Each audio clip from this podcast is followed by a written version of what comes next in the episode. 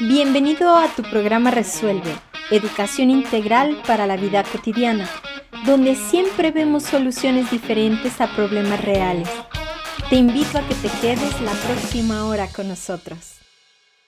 Yo soy Luisa Isabel Vélez, sembradora de paz y las sembradoras de paz, porque alguien ya me empezó a decir, yo también soy sembrador de paz y yo me uno y yo soy sembrador de paz. Y los sembradores de paz pues aprenden a conocerse a sí mismos y aprenden a vivir la vida y a enfrentar las situaciones de la mejor manera posible. Entonces el día de hoy vamos a estar hablando de cómo poder ser una mejor persona. ¿Qué es lo que yo tengo que hacer para poder ser una mejor persona? ¿Quién es mi invitado del día de hoy? Pues mi invitado del día de hoy es nada más que nada menos que el maestro Fernando Ramos, maestro en Bioenergía y Desarrollo Humano, colega. ¿Cómo estás, Fernando? Muy bien, Isabel. Buenas tardes. Muchas gracias por estar aquí en tu programa. Vamos a empezar a hablar un poquito de cómo poder eh, ser una mejor persona. Fíjense y reflexionen lo importante que es esto. El 98% de los átomos de nuestro cuerpo no estaban allí hace un año hace un año, o sea, mi cuerpo y esto sería algo de medicina cuántica que también lo tenemos que ir platicando, pero eh, eh, lo importante es que nosotros tenemos la capacidad de cambiar y modificar. Y aunque, bueno, la palabra yo la cambiaría por individuo, Fernando, no sé si tú estás de acuerdo conmigo, porque, bueno, persona es así como la máscara que traemos de acuerdo a Jung. Entonces, pero bueno, lo vamos a dejar así, como poder ser una mejor persona. ¿Cómo poder ser una mejor persona, Fernando? Bueno, primeramente tenemos que definir, como tú lo acabas de decir, qué es mejor persona. ¿Mejor en qué sentido? Y, en, este, en este tema lo que tratamos de ver es cómo crecemos como, como seres humanos también, cómo nos podemos desarrollar más y adaptarnos, obviamente, a nuestro entorno. Eh, eh, para esto, pues, eh, yo como le digo a las personas cuando estoy en, en curso con ellas, bueno, si tú realmente eres una persona que disfrutas la vida, que estás en armonía con todo, bueno, pues a lo mejor no tienes que cambiar. Pero si algo no te funciona o quieres todavía eh, transitar por medio eh, de un camino, eh, llámale de espiritualidad o un camino de crecimiento personal, bueno, ¿qué es lo que hay que hacer, no? yo lo que digo primeramente, básicamente hay dos formas de cambiar. Una que es cuando escuchamos a alguien que tuvo un accidente, estuvo en coma, estuvo al borde de la muerte, quizás tocó fondo porque anduvo en, problemas de droga, de alcoholismo o una situación económica tremenda. Incluso hasta los que han estado en, el, en, la cárcel por algún problema llegan a decir, híjole, eh, eh, ahora ya me di cuenta que tengo que ser una mejor persona. Y aquí viene el problema, ¿cómo lograr ser una mejor persona? Si, si, si yo ya me di cuenta que algo que estaba haciendo eh, no me funcionaba. La otra es, esa es una parte, la otra es empezar a tomar conciencia, conciencia de qué estoy haciendo ahorita, conciencia qué no me gusta, qué no me sirve y qué no me funciona para empezar a cambiarlo. Cuando nosotros interactuamos con alguien, Isabel, eh, bueno, yo, yo siempre digo, yo estoy bien, el que está mal es el otro, yo soy una víctima, a mí me hacen las cosas. Pero aquí yo lo que le me gustaría que los radioescuchas hicieran esta reflexión, se cuestionaran a sí mismos, a sí mismos, realmente, ¿disfrutas la vida? ¿Realmente eres feliz? ¿Realmente estás en armonía y en paz con los demás? Este sería un primer cuestionamiento que hay que hacernos internamente, ¿no? Yo como digo, pues el que disfruta la vida, es que es el que está en armonía, pues a lo mejor hay que, hay que invitarlo aquí a tu programa para que nos venga y nos diga cómo lo hizo, ¿no? ¿Cómo, cómo ha logrado la armonía? Que bueno, sí se puede, definitivamente, claro, definitivamente. se puede y se logra, ¿no? La definitivamente. Y, y ese, es, ese es el tema, ¿no? Entonces, ¿cómo empezar? Yo, pero yo pienso que el primer, el, el primer punto que hay que tomar en cuenta es ese, el darme cuenta de que a lo mejor algo anda mal, o algo no me funciona, o algo quiero ser mejor. Fíjate que ahorita que lo mencionas, yo creo que darse cuenta es el primer paso para lograr un cambio. O sea, yo siempre lo digo, por ejemplo, personas que también van conmigo a terapia, me dicen, ¿y cómo le hago? O sea, ¿cómo cambio? O sea, me enojo mucho, o no soporto esto, o quiero el otro. Y, y, lo empezamos a platicar y luego me dicen, la primera pregunta casi de cajones, ¿y cómo le hago? Entonces, lo, tú lo estás diciendo, darse cuenta. Sin embargo, el darse cuenta no es tan sencillo. O sea, el darse cuenta implica que normalmente alguien te lo hace ver O sea, porque tú si tú vivieras en una isla desierta y tú eres un gruñón de lo peor, pues te puedes quedar gruñendo todo el día porque no pasa nada. El problema es cuando afecta a las relaciones personales, que podría ser a lo mejor una clave para empezar a identificar lo que tú estás diciendo. Pero vamos a ahondar en este tema al regresar del corte.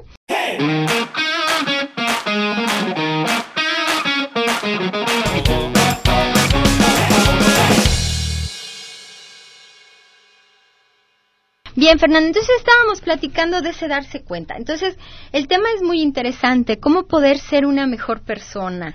¿Cómo le hacemos para ser mejores personas? Tú lo dijiste, es muy difícil que nos demos cuenta. Y, pareciera que, es fácil, ¿no? O sea, el, el darme cuenta en que estoy mal, no estamos condicionados para esto. Nuestros patrones de conducta, en base a nuestra cultura, no nos hacen, no nos hacen reflexionar en este punto.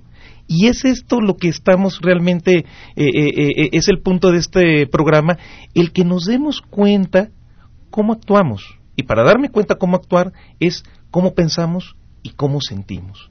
O sea, este es el primer paso. Y bueno, ¿cómo empezamos a trabajar en este, en este punto? Yo le recomiendo aquí a todos los radioescuchas es que por un momento empiecen a entender que no somos nada más lo que pensamos. ¿Por qué digo lo siguiente?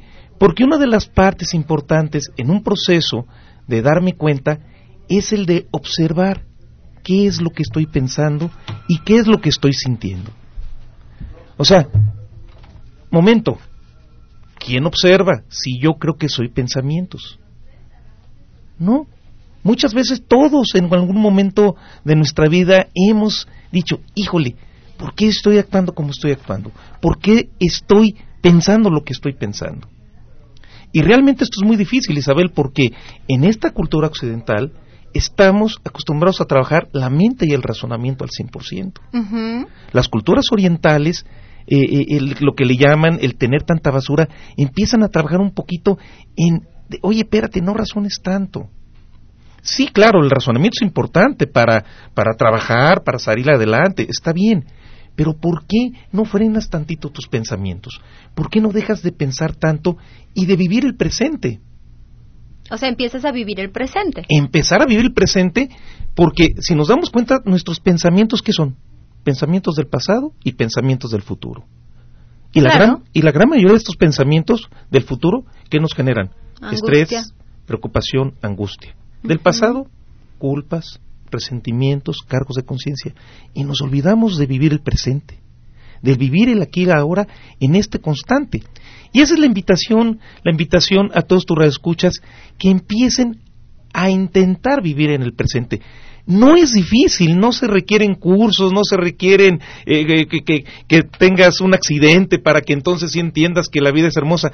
Simplemente empezar a frenar un poquito tus pensamientos, empezar y a observarlos, volverte como una especie de testigo de lo que estás pensando.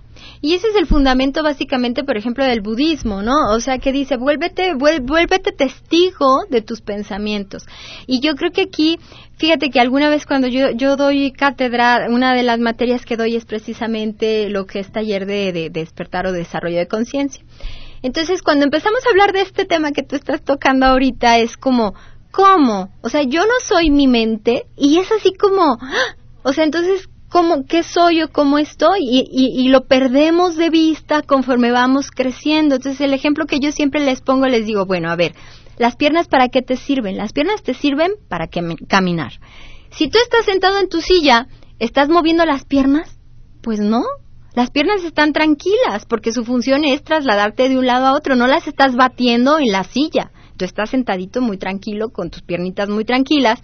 Entonces, ¿por qué no hacemos lo mismo con la mente? Porque no entendemos que es una herramienta. Es una herramienta que nos ayuda a resolver ciertas cosas o a entender algunas otras, pero no a traerla como la ardilla loca que te está ahí generando un montón de pensamientos. Es más, si tú andas muy contenta en tu casa, vamos a suponer que estás dentro de tu casa barriendo o estás en tu trabajo muy a gusto y algo pasa, entonces tú empiezas, le caeré mal, ¿qué estará haciendo? ¿Por qué me miró así? O si la persona a lo mejor nada más pasó, tú estás barriendo y tu marido se salió y pues te llenas de celos o qué sé yo, de cosas que no existen, porque finalmente lo que está en la mente pues no existe.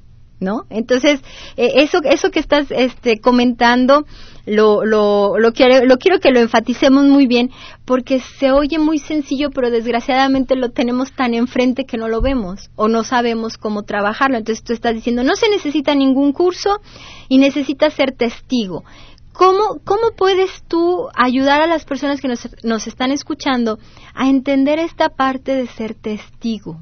¿Cómo puedo yo ser testigo de mis pensamientos? Bueno, primeramente es a través de la autoobservación.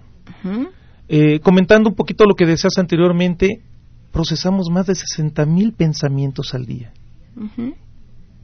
y, no nos detenemos. No estamos eh, eh, programados para educarnos, para, para, para detener tantito, detener tantito la mente. Es más, no lo concebimos y creemos que si no pensamos no vamos a poder ser productivos, no vamos a trabajar. Y esto hay que dejarlo muy claro. Necesitamos pensar, necesitamos razonar, pues para, para lograr ciertos propósitos que son muy, muy nobles, el trabajo, la diversión, cualquier cosa. Pero hacer un alto. ¿Cómo podemos hacer un alto? Bueno, primeramente, el primer paso es darme cuenta. Ya me di cuenta que no soy mis pensamientos, lo que tú acabas de decir no son mis pensamientos, yo soy alguien que puedo observar mis pensamientos, que puedo ser testigo de mis pensamientos. ¿Qué es lo que le podemos recomendar a los redescuchas?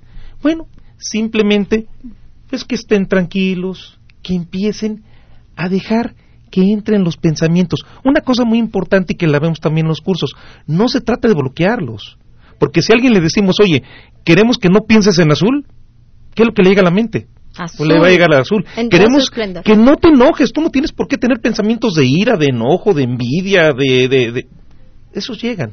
¿Qué es lo que se trata de ir?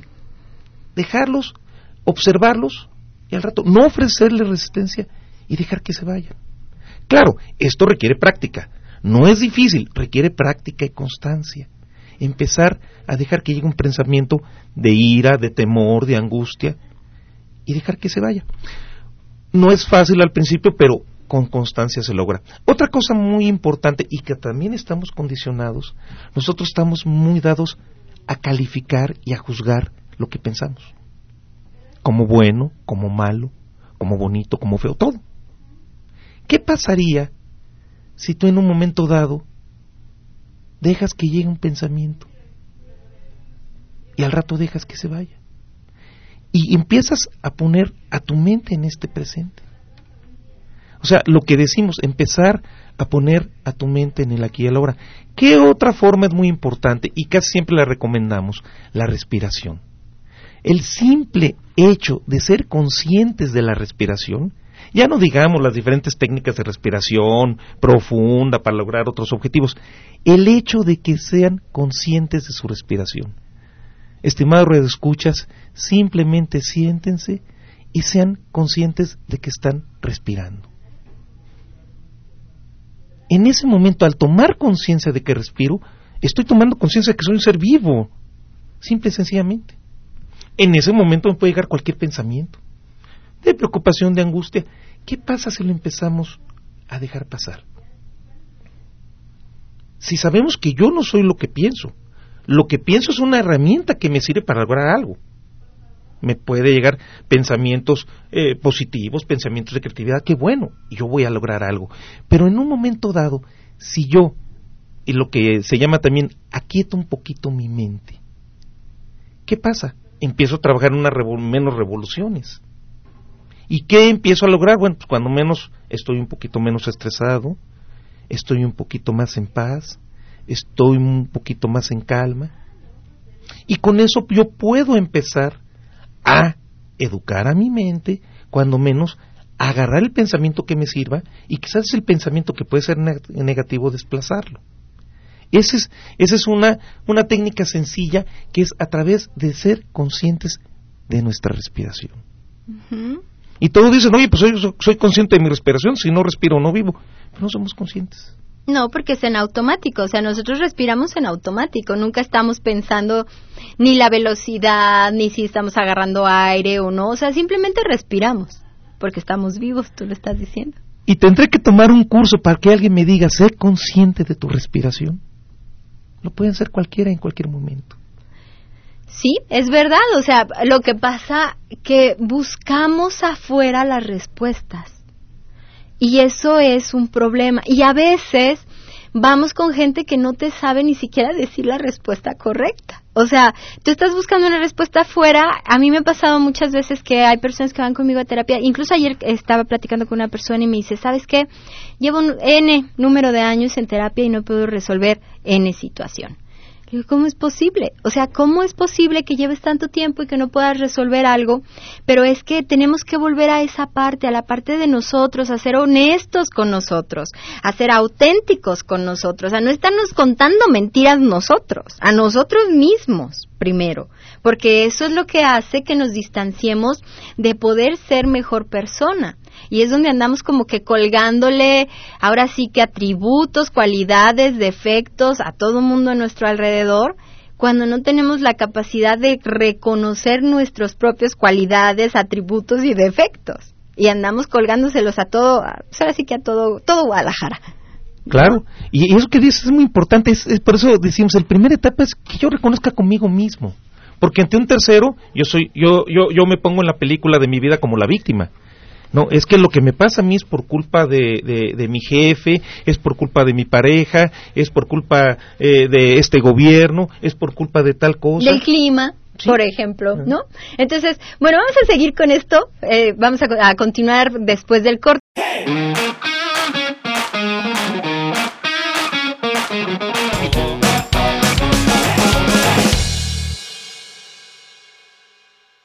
Esther Sandoval ella dice, yo tengo miedo al cambio. Y dice, bueno, qué buen programa, muchísimas gracias. Dice, yo tengo miedo al cambio. Y eso es como muy, muy normal de alguna manera, ¿no? Tener miedo al cambio. ¿Qué puede hacer para que se le quite este miedo al cambio? Bueno, primeramente decirle que efectivamente eh, el, miedo al cambio es natural. Tenemos miedo a lo desconocido. Así estamos programados. Estamos cómodos con, con lo habitual. Entonces, cualquier cosa que, que, que, nos eh, mueva un poquito, sea diferente, nos da temor. Así estamos condicionados. Pero volvemos a lo mismo. Eso es un pensamiento. Y es un pensamiento de algo, como, como dicen también los orientales, es una ilusión. Entonces, primeramente, si yo entiendo que yo no soy los pensamientos, yo no soy el que tengo miedo. Tengo un pensamiento de miedo. Válido, como lo tenemos varios. Y en segundo, obviamente, es un miedo al cambio ¿Cuál es el primer paso? Entender que eso es, el futuro no existe, Isabel. ¿Qué va a ser en el futuro? El pasado ya pasó tampoco, vivimos el presente. Entonces, el primer paso que tenemos miedo al cambio es darme cuenta, ¿quiero vivir como estoy? ¿Me conviene vivir como estoy? ¿O realmente quiero un cambio? El, el primer paso es el deseo. Si no hay un verdadero deseo, así también como alguien está en una terapia de alcohólicos, una terapia de drogación, si no tiene el deseo, no hay el cambio. Entonces, hay primeramente que tener el deseo y luego, pues, cuando menos seguir una técnica, un procedimiento y una constancia. Más tarde podemos darle a, a los redescuchas algunos ejercicios que le pueden servir en todo caso. Ok, entonces vamos a dar prisa para de menos quedarnos con uno o dos ejercicios por el tiempo, ya sabes que apremia. Jesús Castro Castro se está reportando, muchísimas gracias. María de Jesús Castro González dice, mi miedo es que mi papá tenía tequila y no pagaba impuesto y eso toda la vida me acompaña. ¿Cómo lo quito? Bueno, primeramente, si gusta, yo también soy contador público y manejo el área fiscal, le podemos dar una, una asesoría fiscal con gusto, pero ese sería otro tema. Es, es el mismo tema, el miedo. Todos, e, el miedo es el mismo, ¿eh? Cada quien lo manifiesta de diferente forma. Yo tengo miedo a que me llegue una auditoría, yo tengo miedo a enfermarme, yo tengo miedo a que mi pareja se vaya, yo tengo miedo a que mis hijos me dejen, yo... pero al final de cuentas es miedo.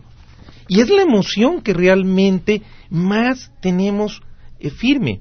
Una de las cosas que yo me di cuenta al estar estudiando este tipo de cosas, yo creía que la contraposición a la emoción del miedo era la alegría. No. Y me doy cuenta que es el amor. El amor. Y por eso es el tema de cómo ser una mejor persona. Alguien dice, bueno, vamos a contrarrestar el miedo con amor. Pero ¿qué entendemos por amor, Isabel? E, e, ese es un gran problema. Incluso yo me topo cuando doy mis cursos. Bueno, ¿qué entiende la gente por amor? Cada quien entendemos lo que queremos. Y el problema es también que entendemos el amor mucho como ese amor eh, de pareja romántico. ese amor, sí, del telenovela, ¿no? Un amor romántico en donde la mujer tiene que encontrar a su príncipe azul y todo lo demás. Y no, estamos hablando de un amor incondicional. O sea, un amor incondicional a todo aquello que se nos está poniendo enfrente. Y el, y el amor también entendido comunidad, que todos somos parte de algo, pues, parte de Dios, parte de lo que ustedes quieran, parte de la naturaleza. Si somos parte y tenemos aquí un rol, bueno, entonces ahí vivimos en, en amor y empezamos a trabajar en armonía. Cuando empecemos a entender esto, que vivir en el amor, en armonía, empezamos a ver que los miedos empiezan a ir. Claro, esto requiere constancia. ¿Qué es lo que queremos también? Estamos condicionados. Querer recetas mágicas, soluciones mágicas. Si tú trajeras aquí una persona, Isabel, a que vendiera píldoras, que con una píldora se te quitaran todos los miedos, o con una bendición, este, eh, eh, eh, la gente ya no tuviera miedo o ya no tuviera culpas y cargos de conciencia, pues te harías millonaria. Pero la primera parte es entender aceptar y tener el deseo y una constancia. Así es, y eso creo que es muy importante y, entender que el amor no está fuera de nosotros, es el mismo concepto que la felicidad. El amor está dentro de nosotros y nosotros lo tenemos que irradiar hacia, hacia afuera, no estemos esperando que otro nos dé amor, o sea, nosotros tenemos que irradiar ese amor hacia afuera. Acuérdense que tenemos que ser sembradores de paz, ser seres humanos felices. Eh, hay una teoría nueva que están estudiando varios científicos que se llama la teoría del contagio social. Y hagan de cuenta de que, por ejemplo, si ustedes entran en contacto con una persona, vamos a decir, ustedes tienen una amiga que tiene una amiga que tiene una amiga, ahora sí que me dijo el amigo de mi amigo de mi amigo, algo así, vamos a suponer que se deprime. Por contagio social nos deprimimos todos los que estamos en contacto con esa persona, aunque esté lejos, eh, intermediarios, dos, tres o cuatro amigos, te contagias. Entonces, así como nos contagiamos de lo malo, de la violencia, de los corajes, ¿por qué no contagiarnos de amor, de felicidad y de alegría? Yo creo que eso sería muy interesante. Jacqueline Plasencia se está reportando. Ana Berta dice, saludos y bendiciones para todo el equipo. Yo en lo personal, cuando en una familia hay una pelea y dejan de hablarse, en problemas se vuelve a unir. O sea, creo que lo que estamos viendo es que cuando una, una hay una pelea en la familia, pues se separan, pero luego eso los hace unirse cuando cuando lo resuelven o o cuando resuelven un problema. Aquí el punto es que no es una buena idea dejarse de hablar. Claro. O sea, por muy peleados que estén, no se tienen que dejar de hablar. El silencio también es violencia. Este, chicos y chicas del club, es violencia. Entonces hay que tener cuidado con esos silencios, con esos pleitos, y no hay que esperar a que un problema los vuelva a unir. Andrea Soledad Aro, una compañera es muy criticona. Creo que es que no le gusta su persona. ¿Qué se puede hacer? ¿Qué se te ocurre que le puedas decir a esta persona que es muy criticona? Es lo que estamos hablando. Nosotros somos muy dados a juzgar, a etiquetar. Estamos etiquetando constantemente. ¿Qué es lo que pasa con esta persona? Esta persona quizás lo hace público, pero inconscientemente, ¿cómo somos nosotros, Isabel? Y fíjate, la pregunta la está haciendo una nena de 10 años, se llama Andrea. Entonces, Andrea, ¿cómo le puedes hacer? Empieza por no criticarla tú creo que es la mejor forma. O sea, si estamos diciendo que nosotros estamos irradiando y tú estás chiquita y eres así como que una nena que se, se está formando, entonces no la critiques tú, quiérela así como es y no la quieras cambiar. Acéptala y que, oye, qué hermoso que estén niñas de 10 años escuchando tu programa y, y, realmente esto es un, un aprendizaje importante que si desde esa edad empezamos a educar hacia nuestros hijos, a que realmente no es juzgar, no es criticar, no es etiquetar, no es etiquetar pues realmente en otro mundo viviríamos. Sí, entonces, Andrea, tienes mucha tarea por delante, dejar de criticar y aceptarla tal y como es, ya verás que ella solita va a cambiar. Dolores Cornejo Gutiérrez se reporta, muchísimas gracias. Elia Rapras Pastrana se reporta. David, para ser mejor persona no es necesario pasar por una etapa negativa. Creo yo que para lograrlo bastaría con quererse a uno mismo y ser consciente de lo que se quiere en la vida. Claro, claro lo que estamos diciendo. La autoestima es importante. Eh, la autoobservación es importante, el vivir en el, en el ahora es importante. Y no hemos hablado del ego, eso yo creo que será otro tema. el detectar el ego, y hay, muchos temas, la verdad, interesantes. Roberto Gómez Becerra, aceptar que se tienen defectos y miedos. Cuando escucho palabras como las de hoy, pues poner en práctica eso, pues claro, Roberto, pues hay que aceptar que tienes defectos y que tienes miedos. Hay un ejercicio muy interesante que se pone y a veces sale, por ejemplo, se dan cuenta las personas de que son criticonas, que son aburridas, que son desordenadas, que son ordenadas y que como que dice, no, así no soy yo, pues sí, así eres, ¿no? Así eres tú y hay que aceptarse. Carlos Javier Ávila Reynoso. Una fórmula para ser mejor cada día es por las noches hacer un inventario moral de lo ocurrido para el siguiente día remediar lo que hicieron, lo no adecuado que se hizo. Esto me ha funcionado y me siento bien a gusto. Felicidades, Carlos, ¿no? Claro, Hacer un inventario creo que es muy importante porque tú te vas volviendo consciente de lo que estás haciendo, de lo que quieres mejorar y de lo que quieres que se quede igual y lo que definitivamente tienes que cambiar.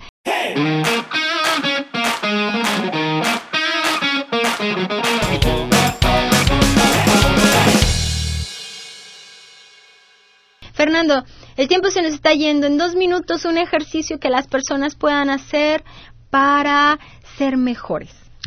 Bueno, un ejercicio que infaliblemente les va a funcionar es el siguiente.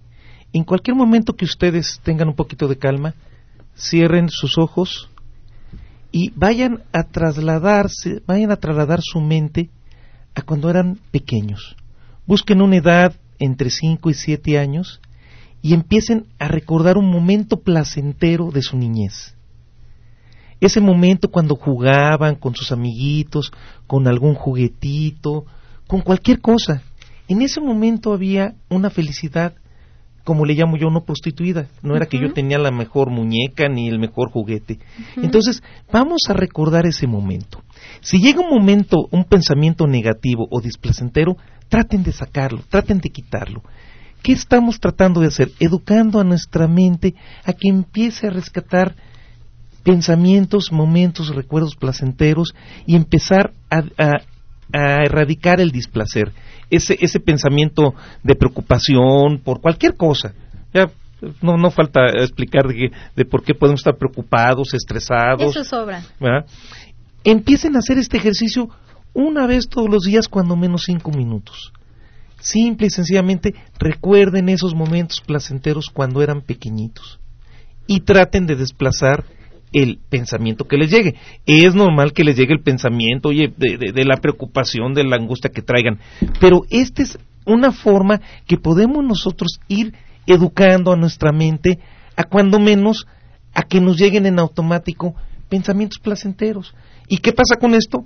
Empezamos a bajar el estrés, la ansiedad, la tensión y la angustia. Y entonces así vamos a poder ir controlando poco a poco, pues ahora sí que nuestras emociones y podemos ser mejores personas. Y a mí me gustaría que si hacen este ejercicio, lo, lo redescuchas, todos los días, una vez al día, durante cinco minutos, la semana que entra, le llamen aquí a Isabel y para que le platiquen y le, y le, y le señalen qué está notando que está empezando a cambiar porque por ahí debemos empezar, tenemos que empezar en ese sentido, ¿no? Este, y sería muy muy interesante que lo hicieran y pongan la prueba. No necesitan ir a ningún curso, qué bueno el que quiera tomar curso, el que quiera terapia, qué bueno, pero con las cosas más sencillas se puede. Pues muchísimas gracias Fernando, muchísimas gracias por haberme acompañado el día de hoy. Yo soy Luisa Isabel Vélez, sembradora de paz. Gracias por estar con nosotros. Sé feliz, sé un sembrador de paz. Hasta la próxima.